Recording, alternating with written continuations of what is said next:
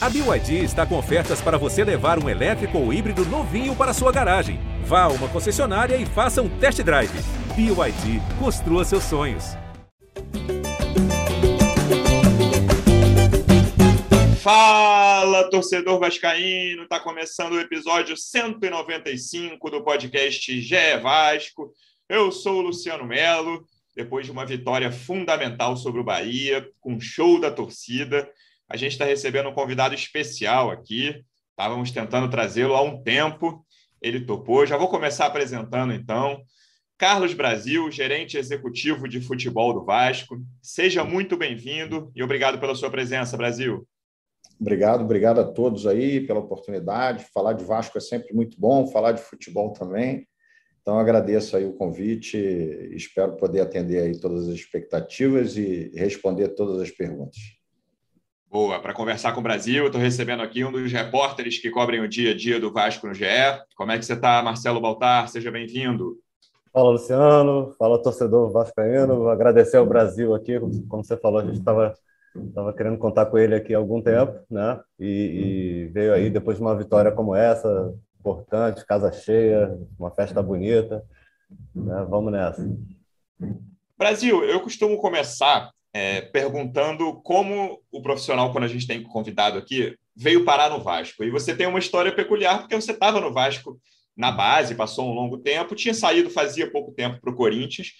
E eu queria saber como é que foi essa negociação ali, no fim de 2021. Teve um momento que o Jorge Salgado tinha falado que gostaria de mais um profissional no futebol em 2021, isso antes de contratar, né? Numa situação ainda falando em teoria, que achou que o Pássaro tinha ficado muito sozinho no ano passado mas conversou contigo ali em dezembro e no fim das contas você ficou sendo responsável pelo futebol. Como é que foi esse processo? Como é que foram essas conversas no fim do ano e por que você topou aceitar o Vasco? Então, a minha relação com o Vasco ela começou em 2018, né, uhum. na base. Né? É, e eu tenho um carinho especial não só pelo, pelo Vasco, pela torcida do Vasco. É, me identifiquei muito no clube, né? É, tive o um carinho muito especial de todos aqui. E quando eu, eu saí para o Corinthians, foi uma proposta é, profissional, meio que irrecusável na ocasião, mas não só o aspecto financeiro, né? muita gente colocou isso como peso e tal, mas também é, a necessidade de viver um pouco fora do Rio de Janeiro o, o futebol de outro estado. Né? Era um desafio muito grande para mim. É, a minha história no futebol era aqui no Rio, né, no esporte no Rio de Janeiro o tempo todo, então acho que seria interessante viver isso fora. E não me arrependo nem um pouco, mas é, o Vasco, enfim, passou por aquele problema no, no, ano passado, que era uma coisa que era inesperada, né, porque todo mundo esperava que o Vasco subisse né, para a Série A. Acho que isso levou um peso muito grande para o Alexandre Pássaro é, que é um profissional extremamente capacitado, competente, enfim, mas que a coisa não, não deu liga e o Vasco não subindo exatamente a pressão que a gente sabe que existe aqui, né? O torcedor tem essa questão do sofrimento aí há muitos anos é, e essa pressão acaba aumentando muito para os profissionais que estão presentes, né? Então, assim, é, quando o presidente entrou em contato comigo, é, imediatamente eu passei a estudar com muito carinho a vinda, por todo o carinho que eu tinha com o clube. É, era um desafio, né, vir para o futebol profissional. No primeiro momento, não era realmente para ser é, o executivo né, do futebol, haveria uma outra, um outro profissional. Mas ele conversou comigo aqui muito no Rio, depois mesmo de contratado, quando eu topei vir. É, acho que precisava realmente é, ficou aquela coisa meio mal acabada, né? Tipo, sabe aquele lance que você uhum. às vezes quando agora não, né? Mas quando você era adolescente terminava o namoro e ficava aquela coisa mal acabada, né? É, e aí precisava terminar, né? De fato, tal. Espero que não acabe nunca, tá? Espero que seja um para o resto da minha vida aí e ser muito feliz aqui sempre.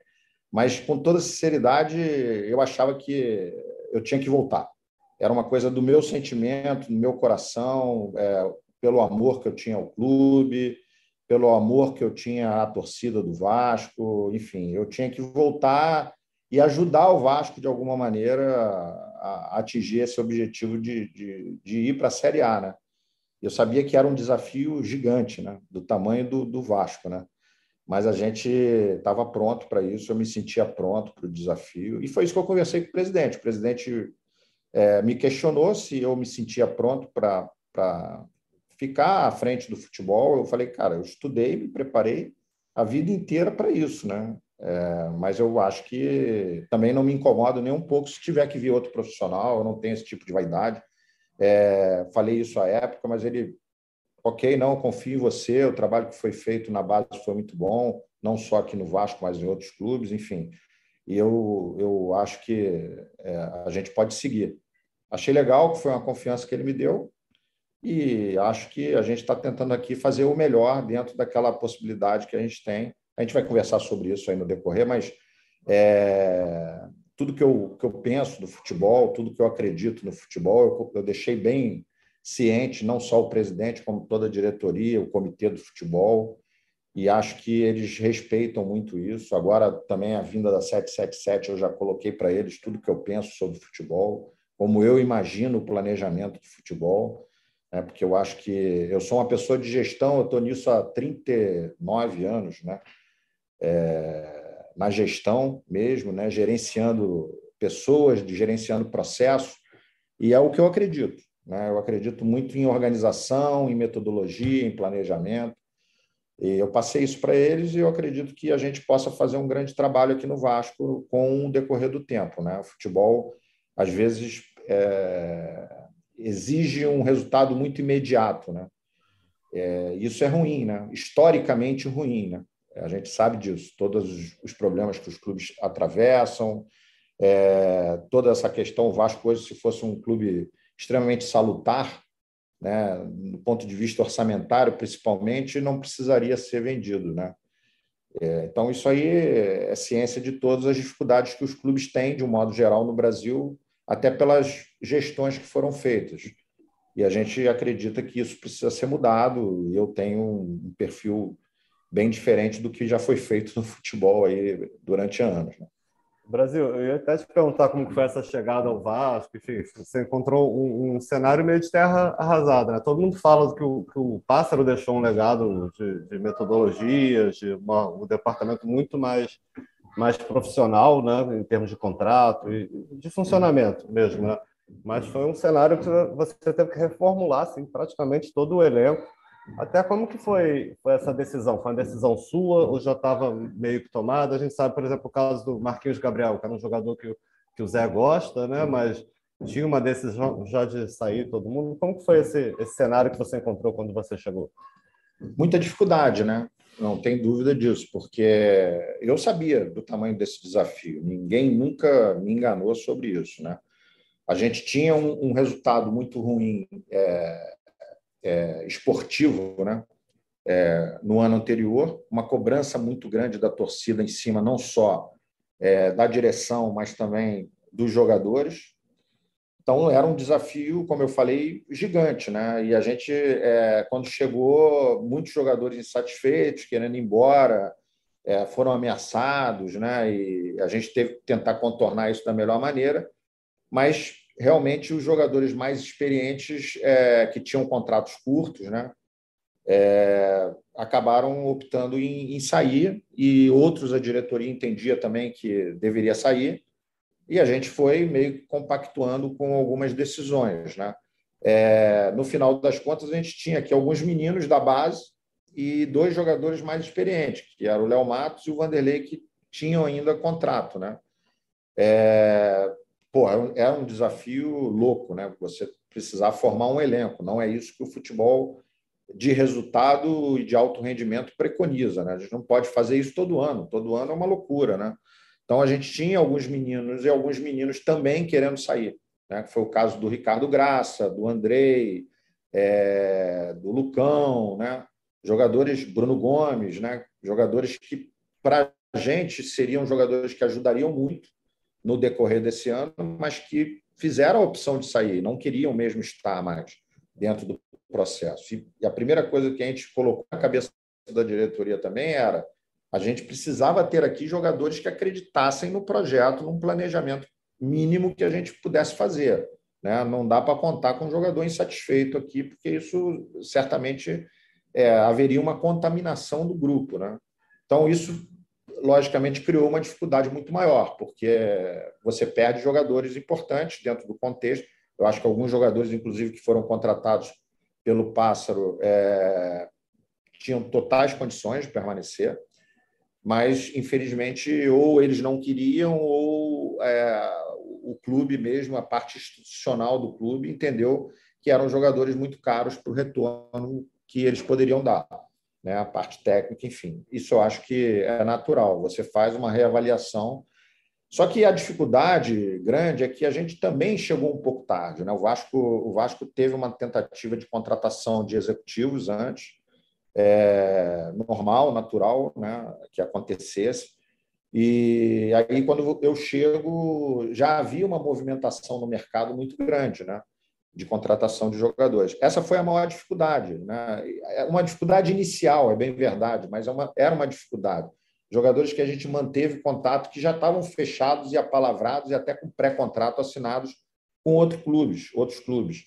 E a gente, a partir dali, precisava de, de jogadores que também acreditassem, né? que viessem acreditando, não só os que estavam aqui, mas também os que viessem acreditassem no, no projeto. Né? E a gente teve muita dificuldade, porque naquele momento o Vasco tinha um atraso salarial, é, tinha uma dificuldade né, financeira que a gente não poderia fazer um investimento de compra ou mesmo pagando luvas aos jogadores.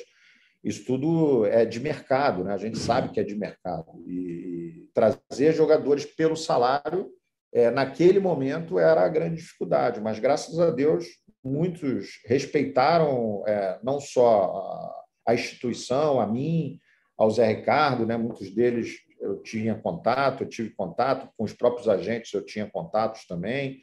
Então, essa credibilidade também é, foi importante, né? a credibilidade que a gente tem no mercado, que a gente trouxe para cá, o Zé Ricardo também, é, a própria diretoria, através do, do Salgado, querendo fazer o que fosse possível para poder é, pagar salário em dia, acertar a vida do clube, né? Isso tudo faz com que a credibilidade é, para fora ela aumente e você tenha mais facilidade de trazer outros jogadores. Então, assim, foi uma dificuldade. Inicialmente foi uma dificuldade muito grande, mas a gente conseguiu superar, eu acredito. Brasil, e aí você praticamente tem uma tela em branco, né? É muito difícil um executivo assumir assim, que é um elenco por ser praticamente 100% refeito. Você precisa contratar muita gente sem dinheiro. É, teve muita negativa, óbvio, né? O que é normal num clube na situação financeira do Vasco.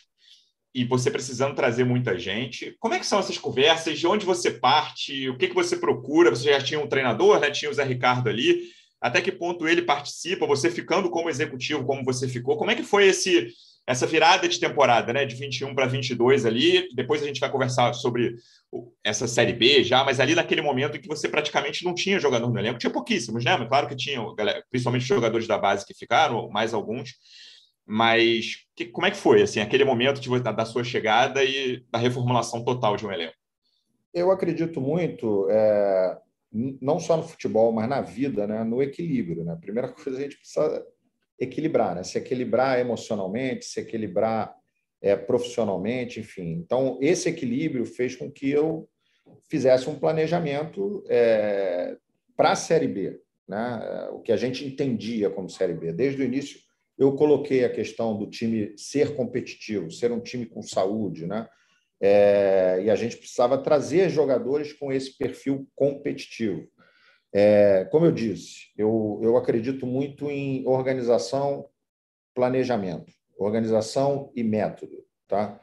E pessoas, tá? Então, primeira coisa, a gente precisava ter aqui profissionais extremamente capacitados, né? Para que a gente pudesse superar fora de campo é, qualquer questão que houvesse que refletisse dentro de campo.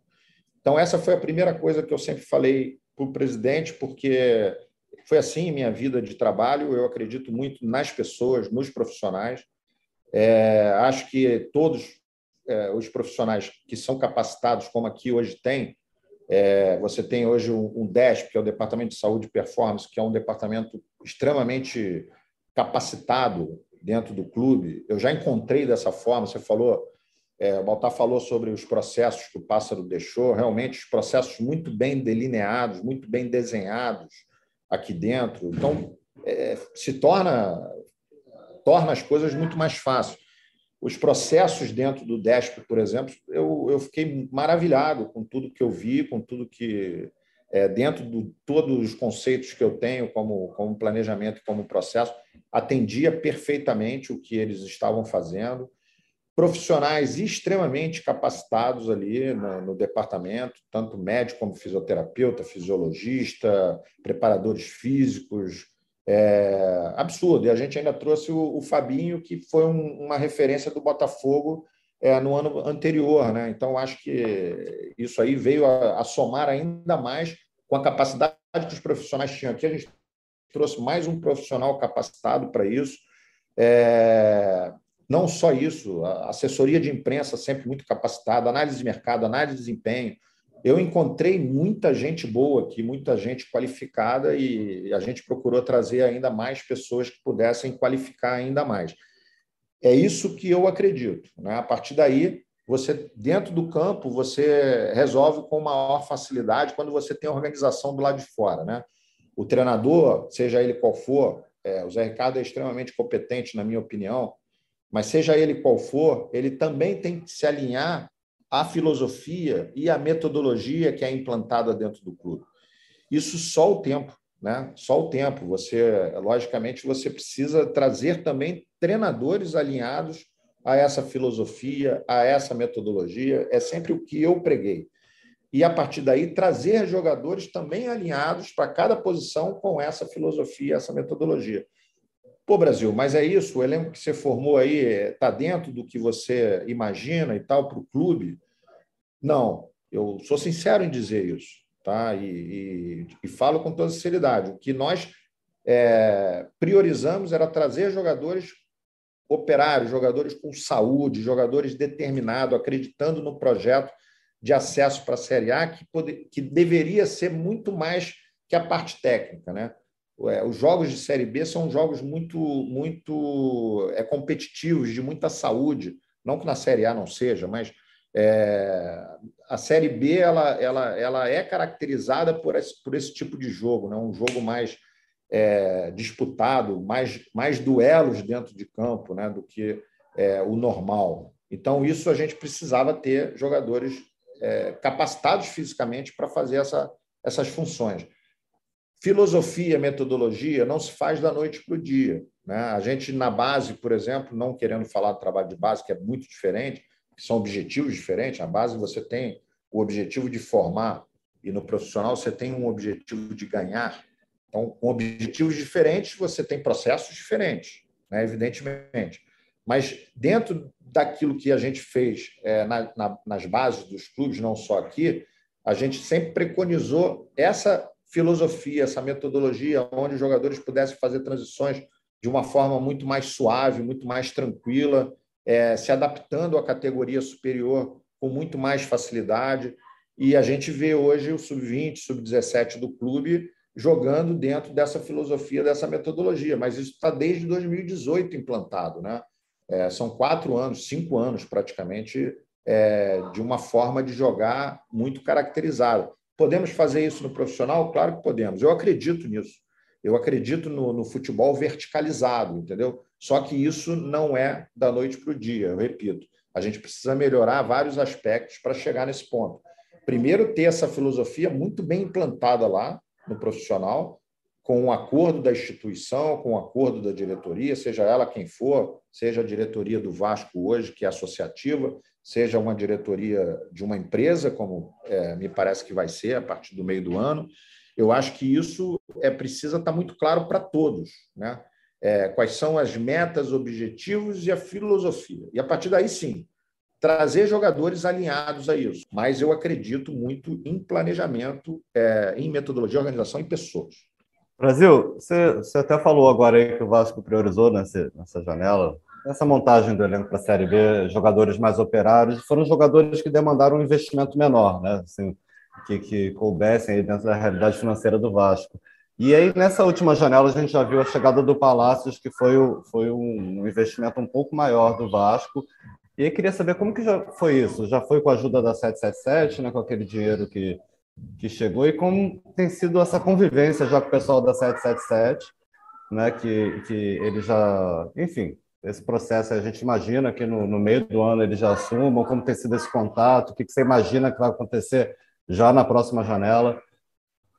Então, é, na realidade, é, tem sido um contato diário, quase que diário, né, com, com, com, os diretores lá, principalmente o pessoal que cuida do futebol, né, que é o Johannes e o Sebastião. É, os dois que vieram aqui no Brasil, né?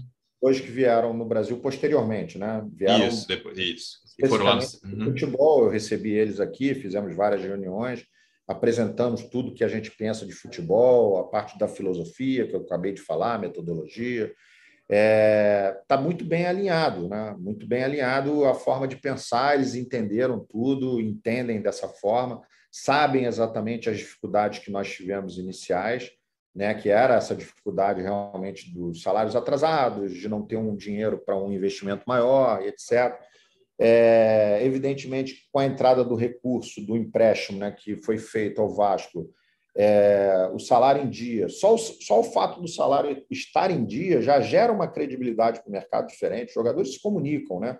E aí você já tem uma facilidade maior no contato, você já começa a ter outros argumentos que não sejam só, não, calma, a gente vai pagar em dia, né? Esse argumento é, foi um argumento muito inicial, né? Principalmente da organização, mas via de fora fala assim, pô, mas o Vasco não está tentando se organizar há tantos anos, não conseguiu, porque vai conseguir agora, né? Então, isso também passava por essa, por essa questão da credibilidade.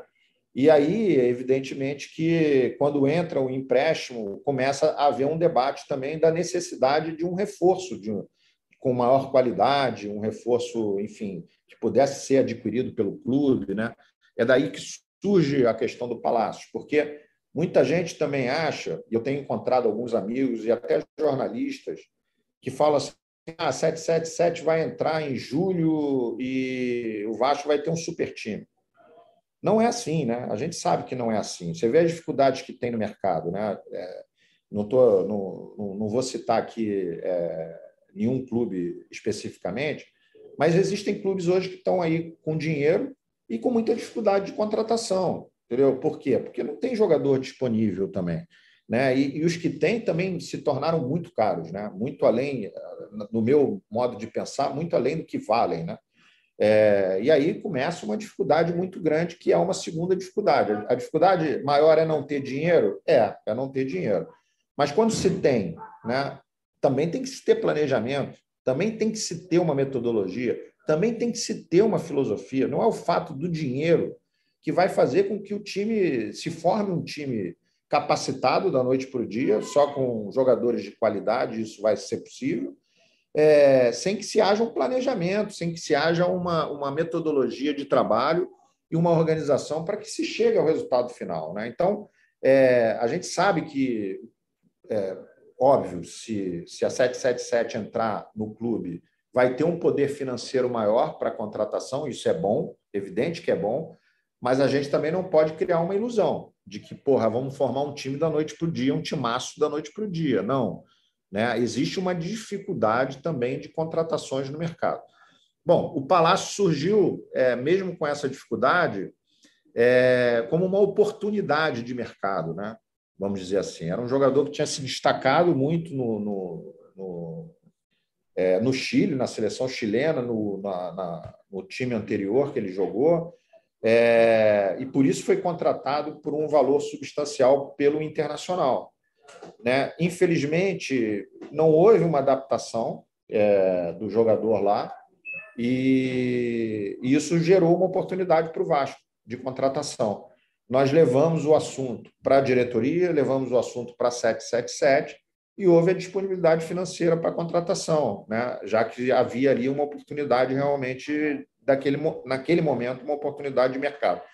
E foi bem aceito por todos. É um jogador jovem, né, de 21 anos. O Vasco precisa se planejar para o futuro, não adianta, é aquilo que eu falei no início, todo ano ficar montando o elenco, é, contratando 20, 21 jogadores, como foi esse ano. Isso não é, não é o normal, não é o ideal, é, não, não se atinge resultados positivos dessa maneira. Né? Então, a gente sabe disso, foi uma necessidade, mas o Vasco precisa acabar com essa necessidade em médio e longo prazo. Né? É, precisa trazer jogadores que tenham um potencial de, no futuro, é, fazer uma equipe forte. Né? O Palácio já é um menino de 21 anos, está numa adaptação, num processo de adaptação no Vasco. No meu ponto de vista, é um jogador é, tecnicamente muito bom, valeu todo o investimento para mim, eu acho que vale esse investimento, mas com um contrato de três anos, ou seja, o Vasco pensando no futuro, né, cara? É o Vasco pensando no médio prazo, num planejamento de médio e longo prazo. É isso que estava faltando também ao clube, né? É, muita gente questiona, por exemplo, já vou até adiantar uma pergunta que vocês devem fazer. Questiona contratações, por exemplo, do Lucas Oliveira e do, e do Vitor, do Zé Vitor, né? que é, é o Zé Santos, né? que Isso. chamado Zé Santos para diferenciar do zagueiro. É, são meninos, né? meninos com potencial que a gente identificou num, em clubes pequenos, né? com todo respeito aos clubes, mas são clubes de menor investimento, Bangu e o Marcelo Dias, mas jogadores que a gente enxergou potencial. E quando eu digo a gente enxergou, são várias pessoas enxergando a mesma coisa. A análise de mercado, que tem três, quatro profissionais trabalhando, a própria análise de mercado da 777 também, que é, acabou sendo envolvida em alguns processos. É, comitê do futebol não, não, não olha muito parte técnica, mas olha muito mais a parte é, da questão financeira, a questão de orçamento, número de jogadores no elenco, essas coisas que é, têm que ser controladas, evidentemente, também. É, mas são jogadores que vieram de graça, de graça, com percentual econômico alto para o Vasco, né? O, o, um percentual econômico razoável para o clube, sem investimento nenhum. É, e jogadores com contrato um pouco mais longo, não tão longos, mas é, que vão aí até final de 23 ou meio de 24, enfim. Um pouco mais é uma aposta realmente esses jogadores, mas eu não, eu não, eu não colocaria eles na mesma cesta das contratações para resolver uma Série B, por exemplo, entendeu? Muita gente coloca. Pô, mas para que, que trouxe? Para que contratou? Pensando no futuro do Vasco, pensando um pouco mais à frente, entendeu? É, são meninos com potencial que vieram de forma gratuita, com salário relativamente baixo, para o orçamento e que você pode, eventualmente, até no meio do ano, por exemplo, se entender que vamos emprestar para poder ganhar um pouco mais de experiência, podemos fazer isso, não, não evita que isso seja feito, entendeu? É, a gente está com um elenco aqui razoavelmente cheio, precisa, é, de repente, emprestar algum jogador, um ou outro jogador no meio do ano para ganhar qualidade, mais qualidade ainda nos treinamentos, e pode ser que isso aconteça. Não estou dizendo que isso vai acontecer, mas pode ser que aconteça. Mas é, é, o Vasco pensando no futuro, é isso que a gente precisa olhar. Não só os meninos da nossa base, né, como também as contratações que a gente poderia olhar para o futuro, que foi o caso desses meninos que eu citei. É, a própria transição, vou falar um pouquinho mais, minhas respostas são longas, mas aí é, a própria transição, né, a gente precisava melhorar a transição dentro do clube e eu convenci isso para a diretoria, trazendo um profissional extremamente capacitado para isso, que é o Cadu, que era um profissional do Flamengo durante muitos anos, fez essa parte também, é, não só de coordenação técnica lá na base, como de transição. Depois foi a Portugal, foi diretor de um clube de Portugal. É um profissional com muita experiência. A gente já tinha aqui o Eduardo Húngaro com uma experiência muito grande no futebol é, que é o coordenador técnico. Então, acho que essa transição da base para o profissional, enquanto a gente ainda não tem a, a filosofia muito próxima ao que a base é, tem, é, eu acho que essa transição ela é importante. Os jogadores chegarem aqui, se adaptarem à, à realidade do profissional, ter um processo de transição, né? Isso aí eu não minto para ninguém. Eu, eu copiei isso, copiei entre aspas, né? Porque é lógico que você tem que ter adaptação. No River Plate, eu tive lá visitando o projeto do River Plate, acho que é um projeto muito bem delineado e existe um processo na transição, às vezes engessado, do meu ponto de vista, que eu acho que não tem que se engessar, porque a gente tem é, as exceções, né? É, então, as exceções precisam ser trabalhadas de forma diferente, meu, meu ponto de vista, mas de um modo geral, você ter o processo da transição é muito importante. O menino precisa chegar ao profissional do clube, onde ele vive uma realidade muito diferente em termos de é, financeiro, em termos de alimentação, em termos de cuidado, em termos de jogos, jogando com jogadores é, de diferentes idades. Né? Aqui ele encara com 20 anos, 19 anos, uma realidade de estar jogando com o Nenê, que tem 40 anos, pô, né? Com jogadores de 28, 29, 30 anos, muito mais maduros. Quando na base eles jogam com jogadores praticamente da idade deles. Então, essa é uma realidade diferente para o menino que precisa ter uma adaptação, precisa é, ter uma transição muito bem delineada para que ele não sinta isso. Né? Tem torcida, tem mídia, que é muito diferente da base. Então, tudo isso precisa ser, ser feito com muito cuidado e a gente está tendo esse cuidado pensando no Vasco futuro. Você quase antecipou minha pergunta, Brasil, mas eu queria que você detalhasse, por favor, é, todas essas SAFs que a gente viu até agora, tanto o Ronaldo, quanto o Textor, quanto o que a gente ouviu da 777 até agora, é, falam muito do setor de análise de mercado. É, e aí você citou, você chegou a falar em três ou quatro profissionais no Vasco hoje. Qual é o tamanho dessa equipe? Como é o trabalho dessa equipe? E o que, que vocês já tiveram de conversas com essa análise de mercado da 777? Por último, ainda dentro disso, o nome do palácio surgiu do Vasco ou surgiu da 777? Então, o nome do, do, do, palácio surgiu de relacionamento. Né? A gente tem um bom relacionamento com, com o pessoal do Internacional, é, como tem com vários clubes. Né? A gente tem bons relacionamentos. E aí entra também a questão da credibilidade nossa como profissional no mercado, graças a Deus. Né? Eu acho que a gente tem uma certa credibilidade da nossa correção, da nossa honestidade, da nossa forma de trabalhar com muita transparência, né? A gente sempre foi assim. E, e é óbvio que, num determinado momento, você está sempre falando com um, com outro e tal, e aí conversando com o gerente do Internacional, a gente, na conversa, no meio da conversa, pescou essa possibilidade. Evidentemente que a gente vai analisar o jogador a partir daí, né? E esse é um papel é, da análise de mercado, porque ela avalia jogos, jogos e jogos e jogos, e aí não entra só o aspecto técnico do jogador, mas o que ele pode te entregar dentro da filosofia que a gente quer implantar. Né? É, é uma contratação, custa dinheiro, a gente precisa ter um pouco mais de critério, um pouco mais de cuidado para que a gente traga o jogador e minimize os erros. Né? Então, é, a análise de mercado, a gente tem aqui, a gente trouxe o Vitor, né, que é um profissional é, que já era do Vasco. Quando eu cheguei em 2018, ele já era do Vasco, um profissional, um menino que. Menino, nem tão menino, mas é, um jovem que, para mim, é jovem, né, que é, tem um potencial de trabalho enorme, estudioso, muito estudioso do futebol. É, já, já se destacava na base, na, na ocasião, quando a gente trazia jogadores para a base também era um profissional onde eu tinha muita confiança, um profissional muito correto, e acabou virando um, uma espécie de um braço direito, né, cara? Eu, eu tenho muita confiança no Vitor. É, e os outros profissionais que estão é, trabalhando com ele são muito competentes também, muito bons também. O Vitor acabou indo comigo até para o Corinthians. Na época, quando eu fui para lá, ele foi comigo. E quando eu voltei, ele aí eu pedi para a contratação dele aqui na, na equipe principal e isso foi acatado aqui pela diretoria, ainda bem.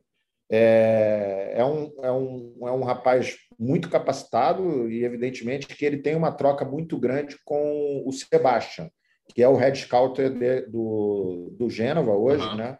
mas que é do grupo, né? da 777.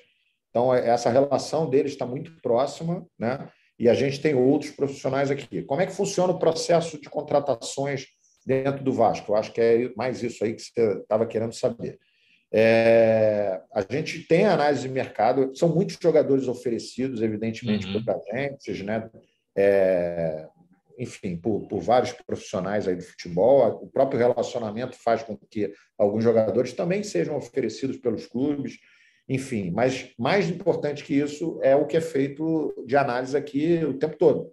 Né? Nesse momento, por exemplo, tenho certeza que estão mapeados vários jogadores de várias posições, de vários clubes da Série A, da Série B, da Série C, até da Série D, jogadores sul-americanos. Né? Evidentemente que você vai mapear jogadores com, com possibilidade de, de, de aquisição, não adianta a gente é, ficar mapeando a, a Premier League, né? porque certamente a gente não vai conseguir trazer jogadores da Premier League.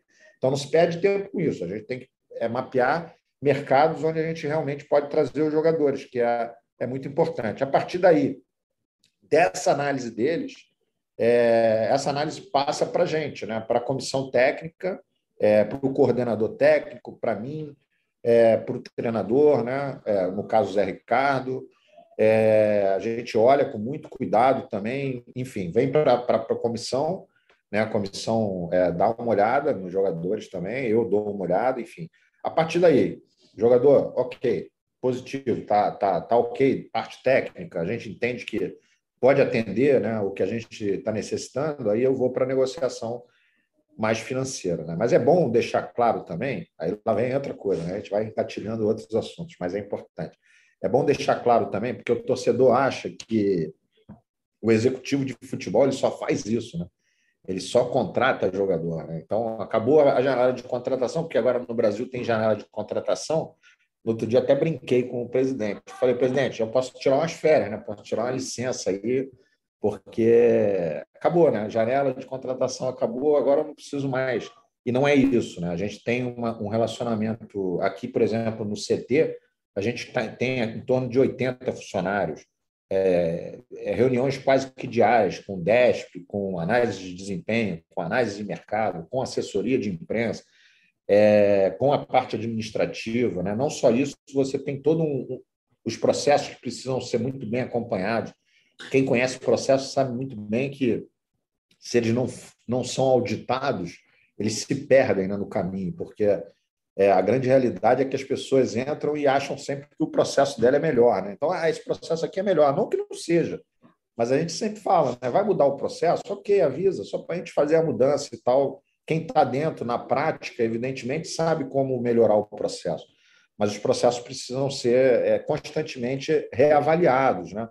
É, fora isso, a gente tem que ter contato muito bom, não só com os clubes, com a parte da imprensa, etc., mas aqui dentro, internamente, com o financeiro, com o RH do clube, com a parte de marketing. É muito trabalho, não é pouco trabalho. Né?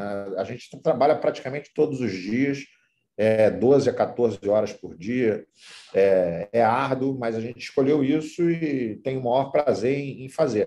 Só que a contratação de jogador é apenas um item entre tantos que a gente tem no dia a dia, né? tantos afazeres do dia a dia. O jogador coloca muito essa responsabilidade em cima, principalmente do executivo. Não estou querendo tirar meu corpo fora, não, pelo amor de Deus. Eu faço parte disso.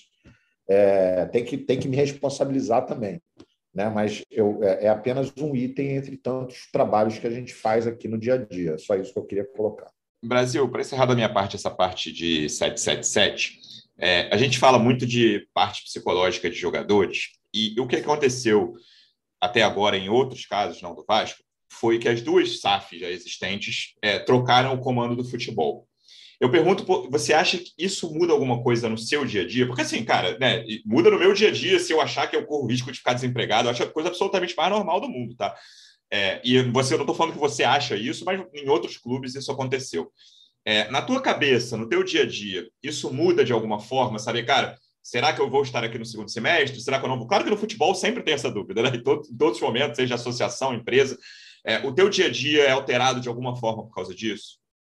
Nada, absolutamente nada, cara. Vou te falar com toda sinceridade.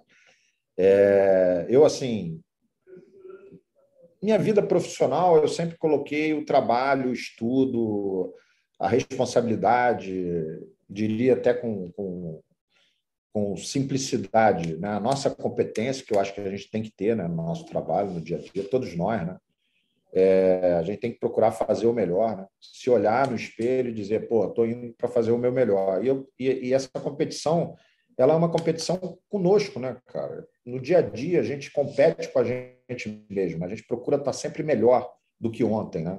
É, eu procuro sempre estar estudando, é, me atualizando, não deixo de estudar em nenhum momento sobre futebol, sobre gestão de um modo geral, sobre pessoas, né? porque a gente faz uma gestão de pessoas aqui grande, a gente tem que respeitar o ser humano com as suas individualidades, com os seus defeitos e suas qualidades. Né? Eu acho que isso é muito importante para que a gente possa conviver no dia a dia. É, todos nós temos um pouco de vaidade, né, cara? A minha maior vaidade sempre é é, fazer o melhor, né? fazer o melhor e dar o resultado que a torcida espera de mim, né? espera do clube. Né? Isso que é, é a minha vaidade. Eu não tenho vaidade com cargo, eu não tenho vaidade com, com elogio, eu não tenho vaidade com nada. Esse tipo de vaidade, sinceramente, não me pega. Então, assim, se amanhã a 777 entender que tem alguém melhor para fazer o trabalho é, aqui, eu vou saber compreender perfeitamente isso. Se ela entender também que eu posso exercer uma outra função dentro do clube, também vou entender perfeitamente. Eu não tenho nenhum problema em relação a isso. É, enquanto eu estiver empregado, sou empregado da empresa, seja ela qual for, eu vou estar fazendo o meu melhor é, e sem nenhum tipo de preocupação. Eu acho que a gente tem que estar aqui trabalhando com leveza e a gente procura estar fazendo. Imagina o treinador de futebol, né, cara, que não tem tranquilidade em nenhum minuto, né? Ele precisa, hoje precisa estar ganhando tudo quanto é jogo. É um negócio insano até, porque o futebol a gente sabe que ainda é um jogo, né, cara? Que pô, tem, tem vitória, tem empate, tem derrota, tem um trabalho do outro lado, né, cara? Então é uma coisa insana é, a vida dos treinadores no Brasil de um modo geral, né, no meu ponto de vista. Então, é, eu acho que a gente tem que conviver isso com muita leveza, cara, acreditando no nosso trabalho, acreditando que a gente está fazendo o melhor se alguém que dirige, seja ele uma empresa, ou seja ele um presidente de um clube que entre posteriormente, entenda que tem alguém melhor do que a gente, problema zero. Eu acho que a gente tem que respeitar isso e seguir a nossa vida aí. Brasil, você, você falou aí agora um pouco da, da situação dos treinadores do Brasil, né? Que não tem um minuto de paz. E agora o Vasco deu uma acalmada, com duas vitórias, está lá, lá em cima, mas vocês passaram por umas semanas bastante conturbadas é, muita pressão, especialmente sobre o Zé Ricardo, e até você mesmo, né, teve ali pela torcida questionado. É, como que foi esse período? É, e já vou emendar duas, porque a gente sabe que o Salgado é um cara que, que gosta muito do Zé Ricardo, de você, e, e, também segurou um pouco, assim, manteve o Zé Ricardo. Como que foi esse período e como que é essa convivência com o Jorge Salgado, com o comitê consultivo do, do futebol, que foi criado justamente para dar um suporte nessa temporada ao futebol, né? Muito tranquilo. É, na realidade, a gente, se a gente não quiser trabalhar sob pressão, a gente tem que escolher outra profissão. Né? A gente sabe que o futebol é assim, a torcida do Vasco é imensa, é uma torcida que apoia muito. Né? Eu queria fazer um, uma, uma, uma, reverência aqui especial ao torcedor. Ontem foi super emocionante o que a gente viveu lá em São Januário. Né? É, difícil, difícil até para alguns compreenderem, né? Quem não vive o Vasco é, não entende que aquela festa, aquela é diário ali, né? É cada jogo, é, cada jogo em São Januário é uma festa, né? É uma festividade e o time ganhar é, gera um, um clima de, de, de, festa, um clima agradável. Só quem nunca trabalhou ou nunca pisou no Vasco é que não entende o que, que é o Vasco. Entendeu? O Vasco é um clube muito especial é, em relação aos seus torcedores, em relação às pessoas que trabalham lá dentro, em relação às pessoas associadas ao clube, entendeu? O, o, o ambiente do, do, clube é um ambiente especial. Digo isso de coração, tá? Não estou falando isso da boca para fora nem para agradar nada. Já trabalhei em outros clubes. Ontem mesmo subindo o elevador, é, o segurança me perguntou: é, pô, é especial o, o, clube? É muito diferente dos outros, Brasil. Eu falei, é muito diferente dos outros, é especial. É, e assim, cara, então acho que a primeira coisa que a gente tem que ter é, é tranquilidade, é, equilíbrio. Falei nisso na, lá no início, né? O equilíbrio que você precisa ter, porque a pressão vai vir. É, as opiniões vão vir de, diversas. A gente tem que ter nossas convicções também, um pouco das nossas convicções é sempre importante. Né? A gente sabe o que está acontecendo aqui internamente, dentro do CT, no trabalho do dia a dia. É, nós sabemos os problemas que, que se tem e o que pode ser solucionado. Né? A gente sabe, tem consciência de toda a melhoria que precisa ser feita. Então, não, não, é, não são números. Né? Nesse momento, a gente está em quarto lugar, é, dentro do G4, que o clube já não ocupava há muito tempo, né? É, e com uma perspectiva de crescimento, né? com viés de alta. Né? O time vem melhorando a cada jogo. Aspectos que antes eram muito criticados, agora já não são tanto, mas a gente tem consciência do que a gente precisa melhorar. Tá? Isso aí são números. A gente precisa subir, como o Zé Ricardo já bem colocou, no final né, da competição. Nós estamos na sétima rodada, então a gente não vai subir agora. Né? É evidente que uma gordura de pontos e a gente está ali na briga com, com os melhores colocados é muito importante, é, mas a gente tem consciência de que é um trabalho de médio prazo e que a gente precisa corrigir. A gente também tem consciência. Né? A gente precisa estar tá com um espírito muito é, de briga, de, de competição, de duelo. Isso eu acho que o time vem apresentando a cada jogo mais. Né? A união aqui dentro é muito grande. É, o Salgado é um presidente que entende bem a, essa questão é, do dia a dia, é, como o futebol é, se planeja. Ele está sempre perguntando, está sempre é, em cima, questionando muitas coisas. O próprio comitê também questiona, que eu acho que é um papel deles, é questionar mesmo.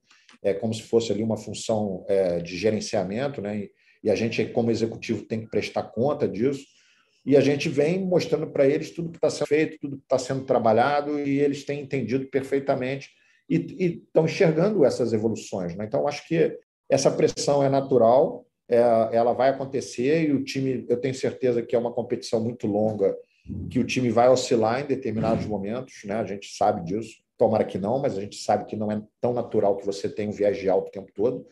nesses momentos, a gente precisa ter equilíbrio para saber onde é que está o erro e saber consertar o erro. Né? Não adianta tomar decisões, às vezes, é, aceleradas, né? É, sem, sem muito planejamento, sem pensar exatamente por que está tomando tal decisão. A gente precisa ter equilíbrio. Essa é a nossa função. A gente é pago para isso, para ter o equilíbrio e entender onde é que a gente pode melhorar, quais os processos que precisam ser melhorados, quais os aspectos dentro de campo que precisam ser melhorados, conversar muito com o Zé Ricardo, conversar muito com a comissão técnica, coordenador técnico. Tudo isso é dia a dia. A gente está aqui no dia a dia lutando muito por isso, brigando, trabalhando para que a gente melhore nesses aspectos. Então, tranquilo, acho que vejo com tranquilidade a questão da pressão. Brasil, eu vou te falar, fazer uma pergunta sobre um setor específico, porque eu falei, que umas duas edições aqui do podcast ao longo desse ano, que eu considero um erro dessa montagem de elenco desse ano, e eu queria que você me explicasse a lógica. Quando acaba a temporada, ficou o Nenê, que era talvez o principal jogador do time ali na, no fim de 2021, é, era um meia central. Já no primeiro mercado, ali virada de ano, o Vasco contrata mais dois jogadores para esse setor. Você pode até dizer que jogaram em mais de um setor, mas o próprio Bruno Nazário não rendeu tão bem. O Bruno Nazário e o Isaac. Os dois contrataram contratados para essa função. Um pouquinho depois, tem mais um que até tem quase tem, tem, jogado muito pouco ali, mas que é um cara de origem meia, que é o Luiz Henrique, né? Normalmente tem entrado de segundo volante, mas a origem dele, tanto no Flamengo quanto, enfim, no Fortaleza, Botafogo, por onde ele passou, Botafogo acompanhei de perto no ano passado, ele, ele jogava ali. E agora veio o Palácios, que é um cara que a melhor posição dele ali pode jogar em outras, né? Ou seja, todos esses que eu citei podem jogar em outras.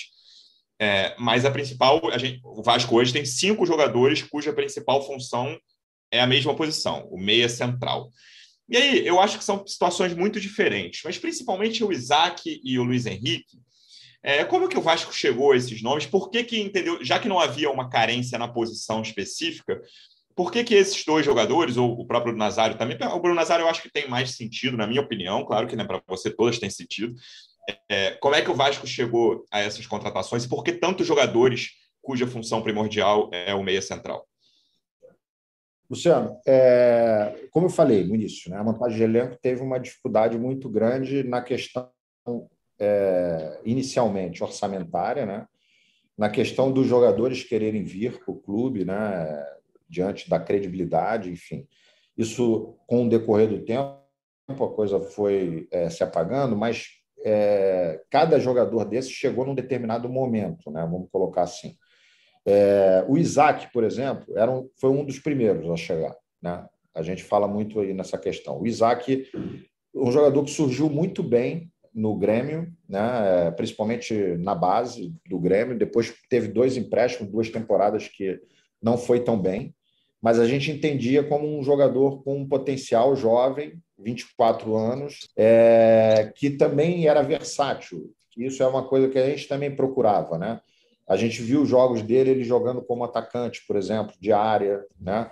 A gente viu ele jogando, às vezes, de lado, é, é, às vezes como número 8 ali, né, como um segundo volante. É, e muitas vezes a posição de origem dele, que era o número 10, onde ele foi muito bem é, no Grêmio no início da carreira. Né? É, por que, que a gente entendeu que valia essa aposta? É, pelo, pelo, pelo fato dele querer vir, é, por naquele momento a gente não ter um reserva imediato para o Nenê, é, pelo valor salarial, é um salário baixo, a gente hoje divide o salário dele com o Grêmio, né? É, e a gente entendia que era um jogador que poderia ter uma motivação diferente aqui no Vasco. Ele já não tinha motivação para jogar mais no Grêmio, que é um concorrente direto.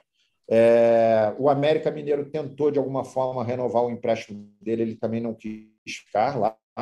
É, então, tudo isso, e pelo profissionalismo do jogador, a gente entendia que valia a pena a aposta. Tá? Então, é, essa é a explicação para o Isaac inicial. Logo em seguida surgiu a possibilidade do Bruno Nazário. Né? O Bruno Nazário também é um jogador versátil, é um jogador que a gente enxergava com muita qualidade, que já tinha feito é, boa, boa é, competição com o próprio Botafogo, né? que foi vendido lá é, para o Japão surgiu essa possibilidade, a gente analisou o jogador, viu que era um jogador também novo, com pouco, pouco, poucas lesões, etc., que poderia colaborar também em outras posições, versátil tanto quanto o Isaac. Né? É, aí veio essa contratação. Já do Luiz Henrique do Palácio, já foram contratações mais tardias, né? É, já foram em outros momentos. O Luiz Henrique, talvez naquele momento, a gente realmente já não precisaria tanto, mas isso também tem é, a questão. É, era um jogador que demonstrou muita qualidade na base do Flamengo, né? É, a gente via nele muita qualidade, mas jogando muito como oito, tá? não jogando como dez. Na base do Flamengo, ele era muito número oito. Depois ele vai para o Botafogo. Fortaleza contrata ele, né? tem todo um histórico dentro disso, ele não se firma lá. Ele, o Fortaleza empresta ele ao Botafogo, ele ali no Botafogo ele teve poucas oportunidades né, de entrar, entrou em alguns jogos e tal. E, e o que aconteceu é que na hora da gente contratar o Quinteiro, é, houve uma possibilidade da gente trazer o Luiz Henrique num valor bem abaixo, num valor de, de salário bem, bem abaixo, né? o Fortaleza pagando a maior parte do salário. E a gente, naquele momento, tinha é, o, o Matheus ainda não estava tão firme ainda, tinha alguns problemas em relação à contratação do Matheus. A gente tinha o Juninho e o Galarza que jogava ali naquela posição, né? e o Galarza é, demonstrando vontade de sair. Então, essa era uma preocupação quando a gente trouxe o Luiz Henrique. Essa foi a questão. E o Luiz Henrique veio é, junto com o Quinteiro também numa negociação é, com o Fortaleza, em, em, que a gente acabou trazendo ele numa condição muito especial. Foi por isso que ele veio. Já o Palácio já é uma análise diferente, porque o Palácio é um jogador que veio contratado e, como eu expliquei Sim, no início da nossa o Palácio você comentou. É, era, um, era um investimento. E, inicialmente, até a ideia do Palácio era até atuar mais na extrema. Né? Ele atuou no, no Internacional assim, mas a gente sabia que era um jogador mais habituado a jogar no meio.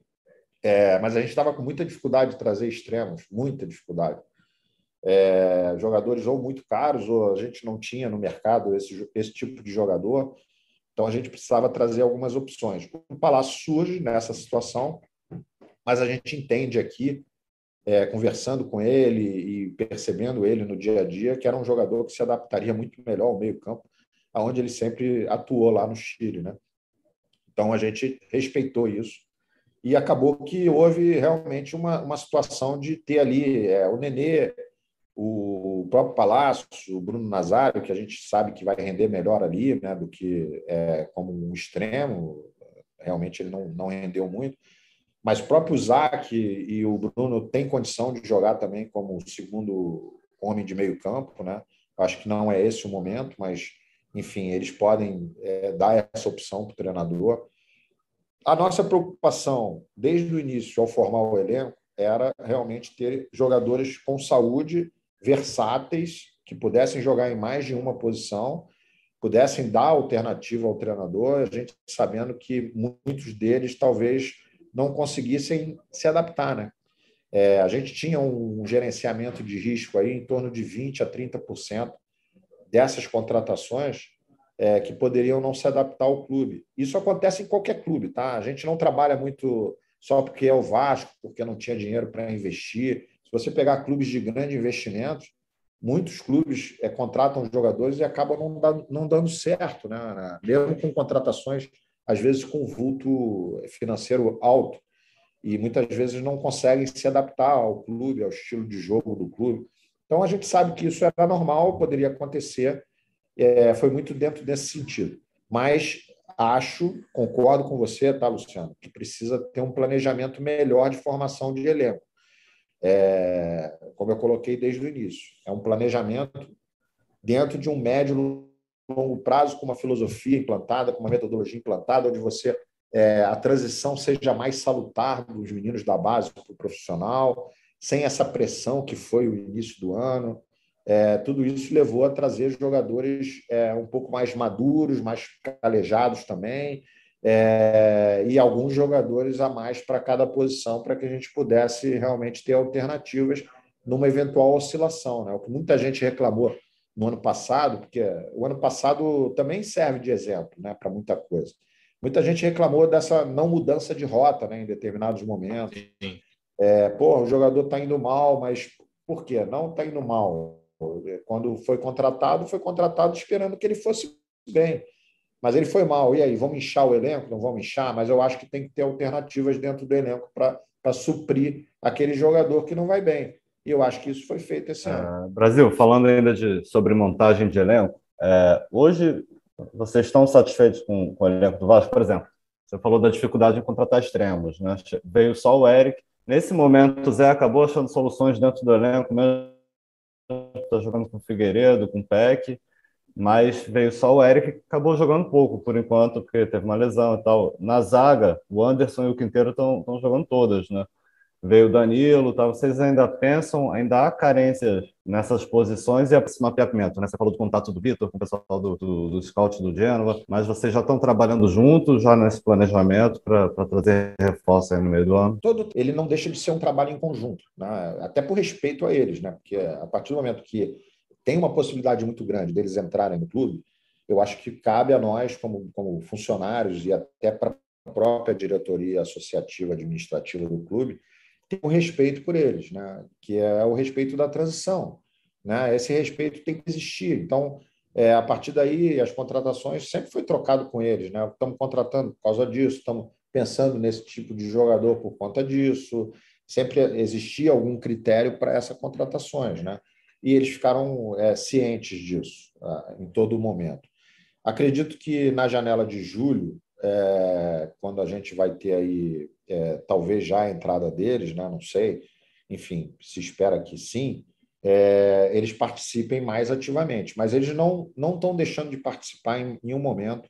Por exemplo, tem jogadores que a gente está mapeando, é, existe já um, um campograma né, com, com essas indicações para cada posição, é, é, sem entrar em mérito aqui de negociação, nada disso, mas apenas a identificação de que são jogadores que poderiam vir para o Vasco. Né? É, eles também indicam alguns jogadores. O Vitor, por exemplo, está indo agora para a América do Sul, é, para a Argentina, para o Uruguai, para ver jogadores que foram indicados por eles. Né? É, jogadores indicados por eles que a gente viu, aí há um respeito recíproco, né? Que a gente viu e que também entendeu que eram jogadores muito legais. Bom, bom que você vai falar os nomes aqui agora, de todos ah, eles. Jogadores que poderiam ser vistos é, mais de perto, né? É, e aí, evidentemente, que isso é interessante também, porque eles vão é, olhar em loco, né? Isso é uma coisa que a gente também sempre debateu aqui, a necessidade de não só se ver o jogador através de vídeos, mas em loco, para poder ver outros comportamentos dele que você só consegue ver ao vivo, né? é, e até através de informações ali de quem está no dia a dia do jogador. Então, esse cuidado, esse planejamento é que a gente tem que ter a partir de agora, né? que não foi possível ser feito tanto no início do ano. Ainda assim, nós formamos um grupo extremamente positivo, um grupo de homens, de profissionais. O ambiente aqui é o melhor possível, os jogadores estão muito focados no objetivo do clube. É, são jogadores realmente homens de verdade, os meninos da base vêm crescendo, né? A gente tem hoje 35% do elenco formado pelos meninos da base. No meu ponto de vista, precisamos aumentar isso, mas é, é uma coisa também que é a médio e longo prazo. A gente precisa dar confiança a esses meninos. E os jogadores que têm jogado em Peck, né, é, se recuperando, Figueiredo voltando de uma Copa São Paulo com total confiança. É, isso me deixa muito feliz, porque são meninos criados aqui no, no, clube, sabem exatamente a história do clube, sabem a identificação que tem que ter com o clube, e, e evidentemente que o mercado vai continuar sendo monitorado, acompanhado, analisado, para que a gente não perca oportunidades. Né? O, a questão da, da ah, esse é o, é o time ideal do Vasco e tal, a gente tem que valorizar todos esses jogadores que estão aqui, é, falei no início da questão da filosofia, da metodologia, para você trazer jogadores com perfil dentro dessa filosofia e metodologia para cada posição. É, não foi possível tudo esse ano. Né? A gente é, sabe que é, precisamos trabalhar para trazer jogadores é, que atendam mais a esse tipo de jogo que a gente precisa e quer dentro do Vasco. Mas é, com calma, é como eu falei também, a gente não vai formar um grande time só porque tem dinheiro é, da noite para o dia. Não se faz dessa forma. Você tem que ter todo um planejamento. Então, dentro desse planejamento, eu posso te assegurar que a gente não para de trabalhar e se as oportunidades surgirem para a gente trazer jogadores que a gente entende que vão ajudar ainda na Série B, ou mesmo com planejamento de médio prazo, para eventual CLA ano que vem, é, e planejamento para o clube para dois, três anos, a gente vai trazer esses jogadores. Tá? É, essa é a ideia que a gente tem passado e, e a 777 e tanto a diretoria aqui também, o Comitê do Futebol, concorda plenamente com isso. Pergunta fácil, então. Quantos jogadores o Vasco vai trazer na próxima janela, Brasil? É muito fácil, realmente. Tão fácil que eu não consigo responder. Essa pergunta é objetiva, né? mas não tem uma resposta objetiva para isso, porque é Hoje você tem uma posição que, te, que você busque mais, ou você acha que está mais ou menos tudo no, no, no, mesmo patamar? Você tinha falado de zaga, né? veio o Danilo que não jogou. É, tem uma posição que te chame mais atenção? Então, cara, eu acho assim: é, tudo, a gente tem que pensar sempre em médio e longo prazo, né? Não tem jeito, cara. É, a zaga hoje, né? a gente tinha uma necessidade de trazer um, um, um quinto zagueiro, é, um quarto zagueiro, né? Vamos colocar assim, porque a gente estava com Pimentel e Zé Vito, né? Que são meninos, né? A gente aí dentro daquela daquele processo de transição a gente não entendia ainda como adequado, né? O Pimentel, por exemplo, está no sub-20, está jogando lá no sub-20 novamente, que é mais novo ainda do que o Zé Vito. O Zé Vito a cada dia está melhor aqui, né? É, o Ulisses tinha voltado muito bem, mas lesionou, vai demorar ainda aí um, dois meses para retorno. Miranda, que está suspenso, a gente tem que contar com isso, porque em algum momento a Comembol vai dizer, né, é, e a gente espera que diga o mais rápido possível, quanto tempo ele vai ter de suspensão, e a gente tem mais um zagueiro da casa contando com um zagueiro de qualidade.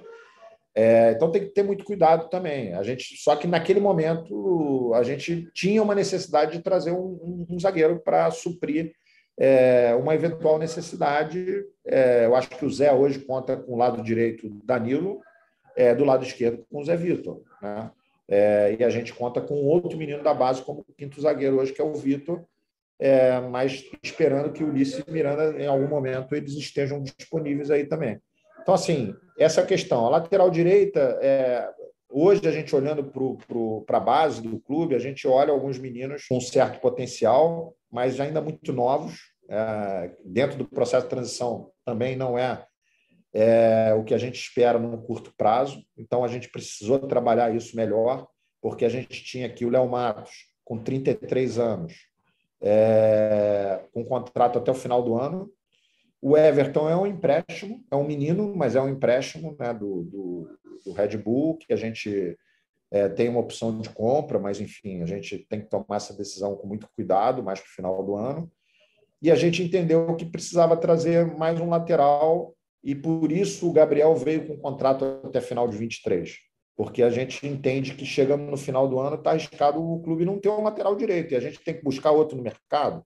Né? Então, acho que é, é importante ter um, um, jogador aqui que a gente considere que é um jogador que vai atender. Né? Ah, pô, vai trazer um lateral direito? Tudo é possível. Se surgiu a oportunidade de um lateral direito a gente, evidentemente, vai estudar essa possibilidade. Assim é com o lateral esquerdo, assim são com os meias. É, os atacantes, né, eu acho que a gente tem ali é, o Raniel, que foi uma aposta é, muito criticada né, inicialmente, mas que é uma aposta que, que deu certo. Eu quero enfatizar aqui que o número de acertos para o número de contratação que foi feita foi muito maior do que o número de, de possíveis erros, né, vamos dizer assim, porque eu não considero ainda erros, porque eu acho que são jogadores que ainda vão entregar algo no decorrer do ano. É, mas, de qualquer maneira, eu acho que o número de acertos foi grande, diante de todas as dificuldades, diante de todos os, os problemas que a gente tinha. Eu acho que a gente acertou muito mais do que errou. O Raniel é, era um jogador que a gente entendia que era uma aposta realmente, por tudo que ele tinha vivido e pelas temporadas passadas, mas que a gente via muita qualidade, a gente via potencial. E a gente conversando, a gente percebeu nele uma vontade muito grande de fazer parte desse projeto. Então, isso nos levou a trazê-lo. E a gente realmente teve muita dificuldade com jogadores com extremos. Né? A gente tentou alguns, e infelizmente a gente não conseguiu trazer por uma questão financeira, ou porque tinha proposta de outros clubes, ou porque, é, enfim, não se tinham seguros para vir. É, então a gente está atento ao mercado também para atender essas possibilidades. Acho que a gente tem que estar tá atento a tudo. Tá? O campograma ele, ele prevê todas as posições e a partir daí as possibilidades, as boas possibilidades eu acho que o Vasco hoje tem um elenco, é, um elenco é, que vai nos entregar é, muita vontade, né, muita saúde, é, mas a gente sabe que é, sempre que precisar melhorar tecnicamente esse elenco, a gente tem que estar atento a isso. Né? Então, isso é qualquer clube. Né? Eu acho que mesmo os grandes clubes que estão lá na Série A, que eventualmente deveriam até estar disputando lá posições mais acima que hoje não estão, mas que a gente sabe que o futebol é assim. É, esses clubes, lógico, também estão atentos ao mercado para trazer jogadores que eles entendem que possam estar mais capacitados aos que eles têm. É, são oportunidades de mercado que a gente tem que estar atento. Por isso, análise, o setor da análise de mercado tem um papel muito preponderante, muito importante nesse tipo de trabalho. Brasil, a gente falou muito aqui de, de, chegada, mas vou falar agora de outras situações.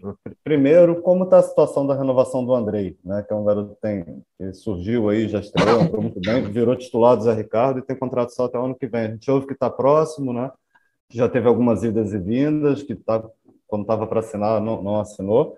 E também aproveitando já emendar, tem assédio sobre essa garotada do Vasco, tem, tem uma garotada surgindo aí, o próprio Andrei né, fala assim no, no Barcelona e, e e aí tem o Figueiredo estourando, agora marcando golaço, se firmando como titular. O Peck também é um, é um garoto novo, que, que hoje é, é titular do Vasco. É, como que está esse assédio aí em cima dos jogadores do Vasco? Bom, vamos lá. Em relação ao Andrei, é, eu considero o Andrei na posição um dos melhores aí da idade dele é, no país. Né? É, então fez 18 anos, é um jogador que teve convocações na, nas seleções né, brasileiras de base, é, isso é muito importante para o jogador também, enfim, em todas as seleções. Ele hoje é convocado para a seleção sub-20, né? É, então, assim, a gente sabe que é um jogador com enorme potencial, com valor de mercado. Ele tem contrato vigente até agosto de, agosto de 2023, né? É, tem mais de um ano ainda de contrato. É, negociações estão bem adiantadas, né? a gente já chegou, acho que em números bem próximos, enfim, faltam detalhes muito bobos e eu acredito que é, no máximo até o mês que vem aí a gente já esteja com isso tudo solucionado e com o contrato renovado. Em relação ao assédio dos meninos, é normal, né? natural. Né? Você tem assédio sobre eventuais potenciais dentro do clube. Né? Acho até que o Vasco, é, a gente sempre costuma dizer, né? muita gente me pergunta isso, Brasil, o que, que valoriza um jogador, né? O que, que dá preço ao jogador? E são várias coisas, né, cara? Minutagem no profissional, é, convocações de seleção de base, é, o, o, momento atual do clube, né, a parte orçamentária, a parte do futebol, a parte técnica, né, a parte técnica ela é fundamental também. Estar numa série B é, não é positivo, evidentemente que não é positivo. Isso desvaloriza os ativos do clube. Né? A gente precisa estar numa Série A. Né? É evidente que você vai pegar um jogador, é, isso faz parte do mercado, um jogador na mesma posição do Andrei, por exemplo, é, numa Série A que está jogando uma Libertadores, vai ter um valor maior do que o Andrei, né? para o mercado, né? de um modo geral. Então a gente precisa é, se olhar nesse momento e fazer também uma projeção futura né, desse jogador, para que a gente também não, não, não, não, não precise vender ele tão barato, né, é, dentro de uma realidade atual do clube, enfim, e a gente saiba que é, esse jogador pode valer muito mais no futuro, né? É, com, como? Como? Tendo mais minutagem no profissional, com o clube jogando uma Série A, disputando uma Série A, certamente esses jogadores, esses meninos vão ser valorizados. Agora, a SEB sempre tem, né? Porque são meninos com potencial e da mesma forma que a gente enxerga essa projeção, o mercado enxerga, né? Brasil, a gente vai encerrar, vou fazer a última, que na verdade eu vou fazer duas para encerrar. É, um que a gente, até essa própria entrevista mostra que é, os torcedores e os jornalistas se concentram muito no mercado, mas a, o trabalho de um gerente executivo vai muito além disso, né? Queria que você falasse um pouco do seu dia a dia de gestão. O que, que, que você faz? Você acorda? Como é que é em relação ao trabalho, até a hora de dormir? E a segunda, eu, eu ia fazer só uma, mas acho que é legal a gente encerrar falando um pouco da torcida. O que, que vocês comentam ali ontem, por exemplo, quando acabou o jogo? O que, que, que, que se fala de torcida, assim, ali no vestiário, sei lá, em grupo de WhatsApp, não quer que seja do pessoal que trabalha no clube fala sobre esse apoio da torcida? Então, são, é, são coisas debatidas aqui, né? É, vou falar um pouco da torcida, que é, para ah. mim é uma coisa extremamente especial, né? A torcida do Vasco ela é especial, assim como o clube, né? Eu coloquei isso lá atrás. É, é uma torcida que não deixa de apoiar em nenhum momento, apesar dos anos de sofrimento, apesar de toda a pressão que muitas vezes a gente tem que ter um cuidado, inclusive, com essa pressão, como a gente enxerga essa pressão, porque, infelizmente, isso é uma coisa que a gente tem que discutir, está se falando muito né, no futebol, essa fomentação do ódio, né, cara, em relação ao futebol. Isso é uma coisa que a gente precisa discutir mais amplamente, né, porque passa pela sociedade brasileira também. Então, é, não é só futebol, né? A gente é, vê o ódio até na questão política, né? É, no país. Então, é, e redes sociais, a gente vê muito isso, essa fomentação do ódio, né, cara? Então, isso acaba crescendo de alguma maneira, sai da rede social, passa para as mídias, não criticando todas as mídias, mas passa para algumas mídias, né? As mídias elas precisam é, de alguma forma é, de audiência, de apoio, então elas muitas vezes seguem aquilo que o, o torcedor da mídia social está pensando, né, da rede social está pensando. Isso é muito perigoso, né, cara? A gente precisa ter é, nossas opiniões muito mais é, centradas, muito mais é, analisadas dentro daquele conhecimento que a gente tem que adquirir. Né? Se eu vou falar sobre futebol, eu preciso adquirir conhecimento sobre futebol. Eu preciso entender o futebol para não ficar sempre no, no, comentário vazio ou na pergunta vazia. Né? Não é a questão é, da maioria dos profissionais, mas existem profissionais assim, é, estudam pouco futebol, fazem perguntas fora do processo, é, e isso acaba, de uma certa maneira, fomentando ainda mais esse ódio, que esse ódio pode passar para a rua, pode passar para a arquibancada, né? É, e isso não é bom para o esporte. Né? O esporte ainda é um entretenimento e ele tem que ser visto como entretenimento.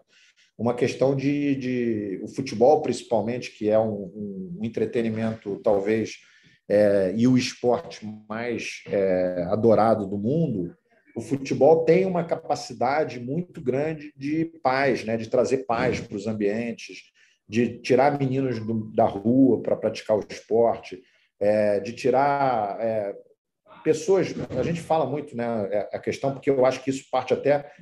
Vou entrar aqui num outro mérito, mas é, sem querer muito aprofundar nesse é, momento. Por exemplo, Ministério do Esporte, você termina com o Ministério do Esporte, pô, entendeu? E, e secretarias de esporte tão desvalorizadas, é, sendo apenas cargos políticos, né, sem pessoas especializadas, sem pessoas preparadas para estarem ali é, quando você vê o esporte dessa maneira, é um país que precisa se preocupar. Entendeu? É, por quê? Porque muita gente fala em educação e saúde, educação e saúde, educação. Pô, eu, já estou com uma certa idade eu, desde garoto eu ouço essa questão da educação e saúde. E, e eu acho que o esporte é, ele leva as, as pessoas para a educação. E eu acho que tira é, dos hospitais. Entendeu? Então, eu acho que o esporte precisa ser mais respeitado e precisa ser melhor avaliado pelo governo também. E a partir daí, evidentemente, que é, os profissionais, a gente que trabalha nesse meio, procurar é, fomentar muito mais essa questão do esporte como entretenimento, como uma coisa saudável, do que com ódio. Né? Então, essa pressão, ela, às vezes, vem de uma forma errada, cresce de uma forma errada, com violência no meio da rua, né? com possibilidade de uma agressão, tacando pedra em ônibus, carro de, de atleta.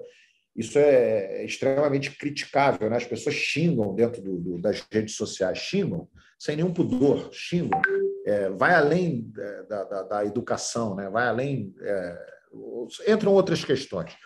Enfim, e a torcida do Vasco, que não, isso é uma minoria, é por isso que a gente tem que enxergar a pressão de uma forma muito, é, muito saudável, né?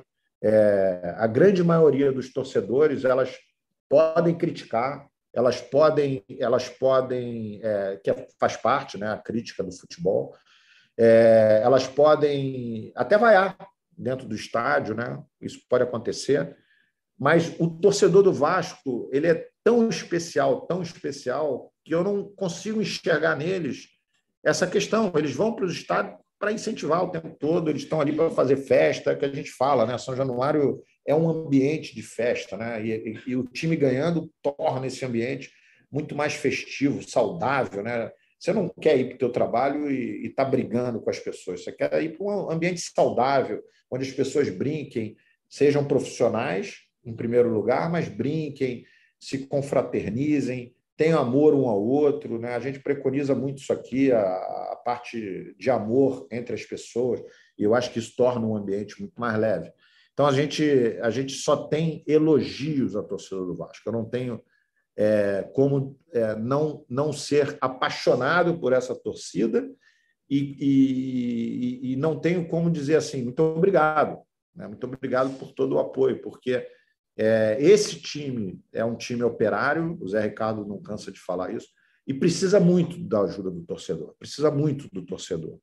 Né? O torcedor é um, é um, é um jogador é, de verdade mesmo, é um jogador número 12 ali, cara, entendeu? Para a gente, quando joga, principalmente no Rio de Janeiro. Então, é, eu só tenho a agradecer ao torcedor e, e ontem, evidentemente, todos nós ficamos emocionados não só com a vitória, mas com a festa que o torcedor fez e que eu acho que tem que fazer, tá? Sempre.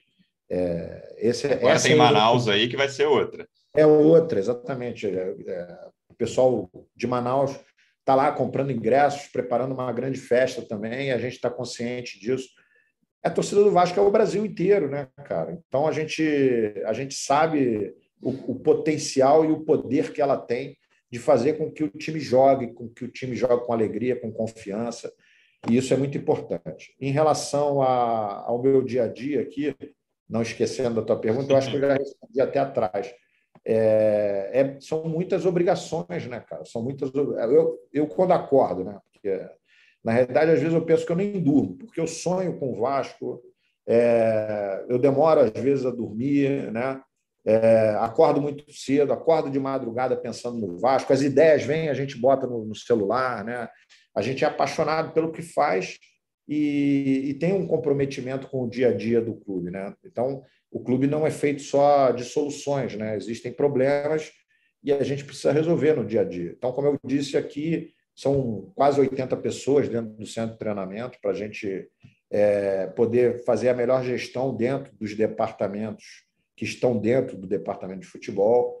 É, não só isso, essa relação com vocês da imprensa, que eu acho que tem que ser sempre muito aberta e muito salutar também. Vocês são profissionais e a gente tem que ter o máximo respeito por vocês. Pode acreditar que eu tenho o máximo respeito por vocês. É, vocês são importantes, tá? A gente está aqui, eu estou dando essa entrevista por conta de vocês, entendeu? Estou aqui falando com vocês. É, o futebol é, talvez seja a única indústria onde o, a empresa né, ela não precisa fazer propaganda, né? ela não paga pela propaganda, porque isso é dado por vocês. Né? é, essa forma do, do, da gente se comunicar com o torcedor, porque o que eu estou fazendo aqui é me comunicar com o torcedor, mais nada. Né? Então, a gente, é, nesse dia a dia, a gente tem esse compromisso com os torcedores, a gente tem esse compromisso com vocês, tem o um compromisso com os profissionais que estão aqui, tem os processos em andamento, como eu disse, tem todos os departamentos dentro do clube. Não pensa você que quando ganha a gente pensa que é um trabalho isolado de um ou outro, é um trabalho de equipe, é um trabalho de todos os funcionários do clube, tá? É, e sem exceção, de toda uma direção administrativa que comete erros, comete acertos, como todos nós, né? a gente comete erros e acertos, mas a gente procura estar sempre acertando mais do que errando. É, então, cada um, cada um desses é muito importante para todos nós. Né? São Januário, uma festa danada, mas tem profissionais ali que fizeram a coisa funcionar. Tem gente trabalhando no dia a dia para organizar toda aquela logística, a logística de venda de ingresso, a logística de, de entrada de torcedor, da segurança dos torcedores, dos ambulantes que estão lá dentro.